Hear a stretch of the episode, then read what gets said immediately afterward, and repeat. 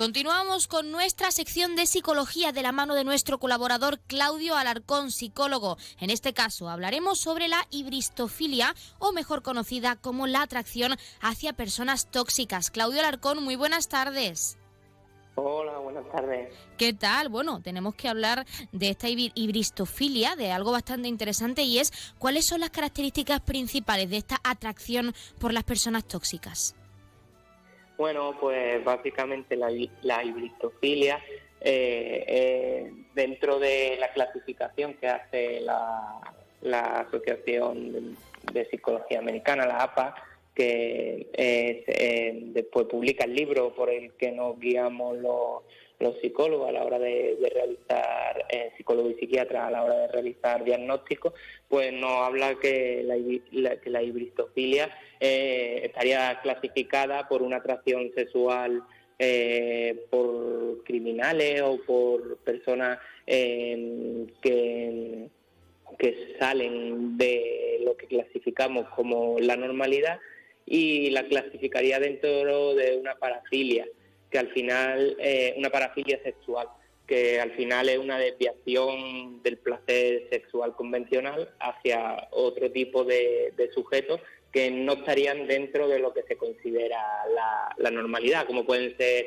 asesinos, eh, violadores o personas que eh, a, un, nivel menor, eh, para que entendamos eh, que muchas veces se ve en cine y demás, como los malotes. Bueno, ¿y cuáles son los posibles factores que pueden contribuir al desarrollo de esta parafilia, como nos comenta, en una persona? Bueno, pues sí que es verdad que los motivos en, los estudios que existen son, son variados, eh, pero sí que, sí que podemos sacar algunas algunas conclusiones. Algunas de las conclusiones es que es una parafilia que se da mucho más en mujeres que, en hombres y el perfil eh, de mujer eh, no hay un, perfil muy muy establecido. Sí que se, han registrado casos en mujeres de, diferente edad y, clase social. Parece que algunas eh, conclusiones de esos estudios nos no hablan de, de, dos causas principales que una por un lado sería esa búsqueda de la mujer de, proteger eh, a, su pareja y de, de ser eh, capaz de, cambiar de cambiarlo es decir eh, conmigo no lo va a hacer conmigo va a ser va a ser bueno yo, yo voy a poder cambiar ese lado ese malo ese lado malo de, de esa persona. Y, y, por otro lado también se habla de mujeres dependientes que necesitan o, que tienen antecedentes de, maltrato en su infancia y al final en, esa visión distorsionada que tienen del amor y, de, la, de la atracción, eh, pues eh, por esos modelos que previos de, vida, eh, pues lo ven como algo aceptable.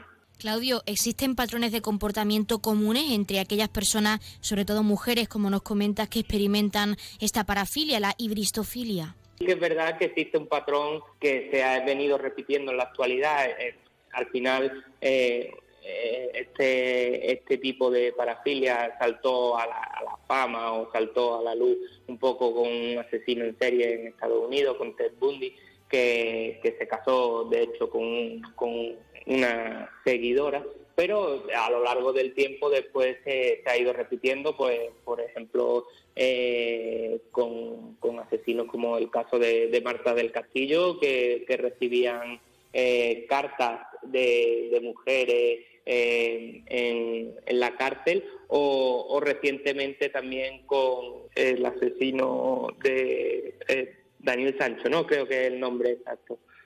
Eh, que han seguido eh, recibiendo esa, esa alabanza positiva y ese esa, eh, papel de, una masculinidad er, errónea muchas veces que, que se le da. Bueno, quizá no hace falta ni preguntarlo porque está más que claro, pero siempre es importante incidir. ¿Cuáles podrían ser las consecuencias psicológicas, sobre todo, pues de tener una atracción hacia individuos con comportamientos tóxicos o criminales, como estamos comentando?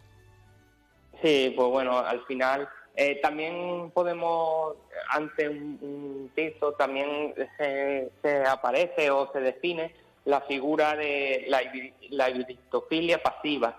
Es decir, que eh, hay eh, muchos casos que son asesinos que están en el corredor de la muerte o que tienen cadena perpetua. Entonces es esa distorsión de que eh, al final eh, siente esa atracción por, por esa persona, pero sabes que, nunca la va a poder ver. Entonces es como un poco una atracción ficticia porque eh, no vas a coincidir con ella. Eso le da una imagen de, seguridad, pero también en, el caso que tú decías hay un peligro real porque eh, es verdad que los comportamientos de, de estas personas, que muchas veces eh, rozan la psicopatía en, los asesinos en serie y, demás, eh, pues es difícil, no, es difícil, no, es muy difícil o casi imposible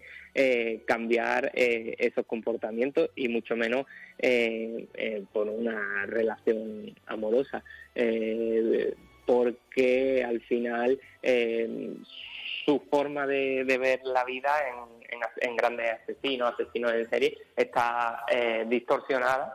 Y, entonces eh, no por una relación va a ser capaz de cambiarla para finalizar, y ahora sí lo más importante dentro de la psicología, Claudio, es importante saber cómo se puede ayudar o cómo se puede tratar a una persona que reconoce tener una inclinación hacia la ibristofilia. ¿Cómo podemos ayudar a comprender y a manejar esa atracción y, por supuesto, a darle a entender eh, que eso es tóxico y que no le, no le va a beneficiar en absoluto?